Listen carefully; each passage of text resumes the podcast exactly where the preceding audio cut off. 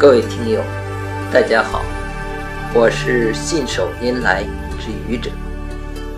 今天是星期四，欢迎收听《愚者看生活》。俗话说：“家家有本难念的经。”各家各户，人生在世，难免都会碰到一些难处。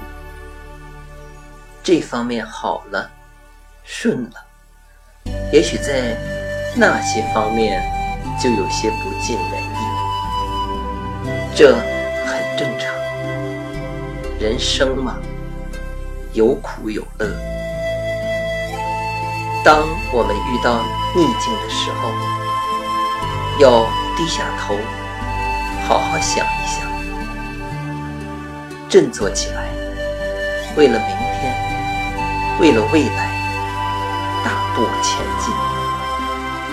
要知道，没有过不去的火焰山，只要你愿意，没有任何东西可以阻挡你前进的道路。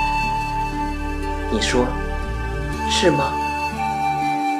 谢谢各位听友，欢迎关注喜马拉雅主播信手拈来之愚者，欢迎订阅我的专辑《Hello》，每天一个声音。